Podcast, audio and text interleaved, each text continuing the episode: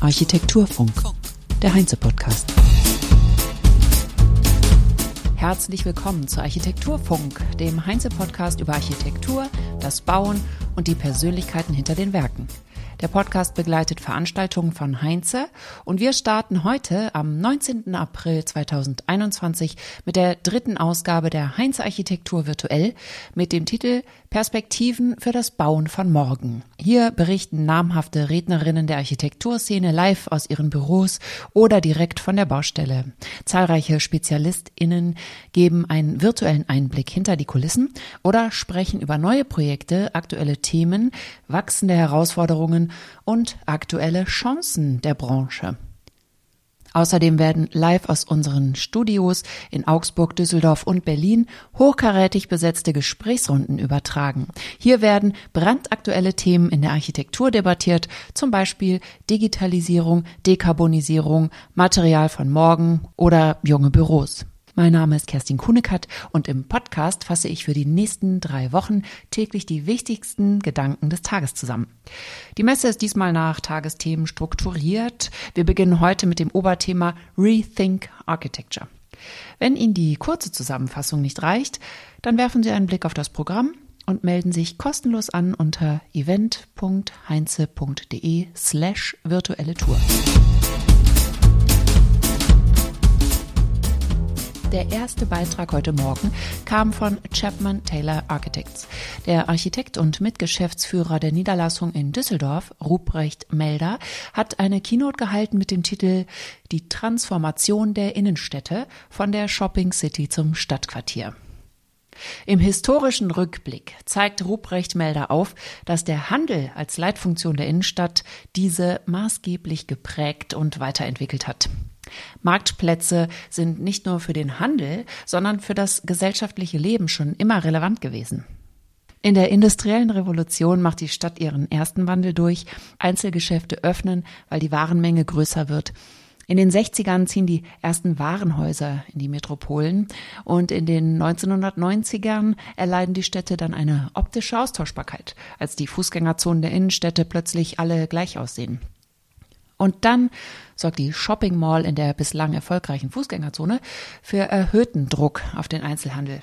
Und seit den 2020er Jahren erleben wir mit dem E-Commerce den nächsten großen Wandel, der durch Corona einen riesigen Sprung gemacht hat.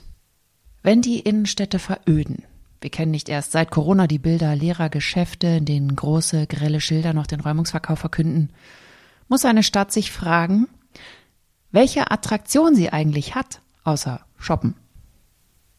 Ruprecht Melder sagt, Kommunen und Städte müssen Geld in die Hand nehmen für eine hohe Aufenthaltsqualität öffentlicher Räume, die Mobilitätswende und den Handel in Erdgeschosszonen und auf dem Marktplatz, denn dieser belebt den Stadtraum. Dass Überdimensionalität und Monofunktionalität im Stadtraum schaden und welche Quartiersentwicklung er vorschlägt, hat er anhand zweier Projekte gezeigt, The Place in Bolton und Plaza in München. Hier sorgt Multifunktionalität, der richtige Maßstab und eine gute Durchlegung für städtische Qualität. Weitere Informationen dazu finden Sie auf der Website von Taylor Chapman Architects. Unter dem Titel Roots, Deutschlands höchstes Holzhochhaus, haben am Mittag Jan Störmer, Architekt und Partner bei Störmer Murphy und Partners GmbH, Tobias Hertwig, Geschäftsführer bei der Bauherrin Garbe Immobilienprojekte und Finn Rösch, Tragwerksplaner und stellvertretender Fachbereichsleiter Holzbauplanung bei Assmann Braten und Plan GmbH, das Projekt Roots vorgestellt, das in der Hamburger Hafen City derzeit realisiert wird. Gut, das waren jetzt viele Informationen. Im kurzen Jan Störmer, der Architekt, Tobias Hertwig, der Bauherr, Finn Rösch, der Tragwerksplaner. Das 18-stöckige Gebäude mit einer Höhe von 65 Metern ist das derzeit höchste in Bau befindliche Hochhaus in Holzbauweise in Deutschland. Ohne Nachhaltigkeit geht heute gar nichts mehr. Antwortet Tobias Hertwig, der Bauherr, auf die Frage, ob er nicht ein Risiko eingegangen sei, ein Hochhaus aus Holz zu finanzieren. Anfangs sei es schon so gewesen, sagt er, aber heute habe das Projekt eine große Strahlkraft. Holz hat enormes Potenzial und stellt eine echte Konkurrenz dar zu Beton und Stahl. Das Thema ist mittlerweile ein Globalisierungsthema, so Jan Störmer. Ob China oder Amerika, Schweden, Norwegen, Österreich, überall passiert etwas und alle kaufen groß ein. Holz ist ein Weltprodukt und in der gesamten Weltwirtschaft ein Thema. In Deutschland hinken wir hinterher mit Regulierungen, die alles doppelt und dreifach absichern, wie Hosenträger plus Gürtel, beklagt ein Stürmer, der sich mit der Überregulierung in Deutschland bei dem Hochhausprojekt über eine Planungszeit von vier Jahren auseinandersetzen musste, um die extremen Auflagen erfüllen zu können. Schon vor der Planung muss klar sein, ob es ein Holzbau ist, weil sehr früh detailliert geplant werden muss. Alles muss so geplant sein, dass es vor Ort zusammengesetzt werden kann. Das macht Holzbau zwar erst einmal schwierig, dafür geht das Bauen aber schneller. Das Tolle an dem Haus ist, unter vielen anderen Aspekten natürlich, dass das Tragwerk in Massivbauweise recycelbar ist. Ein vollständiger Rückbau ist möglich und das Holz, das dort verbaut wurde, ist wiederverwertbar und wiederverwendbar. Das Bedürfnis, mit Holz zu bauen, ist groß. Holzbau regt unglaublich an und eröffnet neue Felder bei der Gestaltung, im Recycling, im Umweltschutz allgemein. Aber, Jan Störmer sagt, wir müssen die Regelung dringend vereinfachen.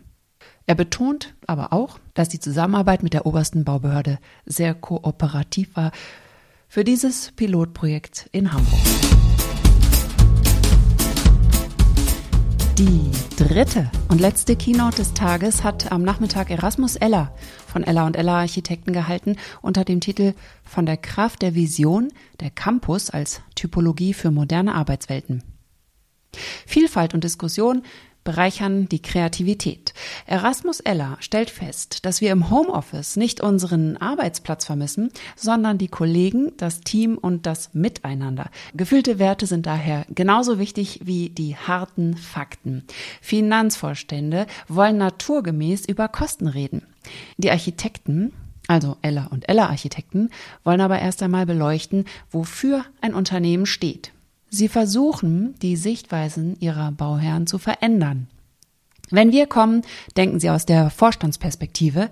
Am Ende fragen Sie sich, wie erlebe ich als Kollege das Team in meinem Unternehmen? Welche Rolle spiele ich in diesem Unternehmen? Erzählt Erasmus Eller. Der Versuch, mit weichen Faktoren zu arbeiten, ist allerdings schwierig. Dennoch macht Erasmus Eller Werbung und Mut für die Methode der Reflexion im Unternehmen. Die Architektur bezeichnet er als Bühne, in der alles stattfinden kann. Kann ich in diesem Raum über Zukunft sprechen? Welchen Mehrwert leistet das Unternehmen für die Gesellschaft? Wir inszenieren über eine Metaebene eine, eine Aneinanderreihung von Räumen unterschiedlicher Nutzung, um eine Campus-Typologie zu entwickeln. Die Kraft des Ortes soll so stark sein, dass die Menschen sich dort wiederfinden. Kennzahlen zu erfüllen sei nicht die Aufgabe von Architekten. Die Architekten hätten die Aufgabe, Gemeinsinn zu erzeugen.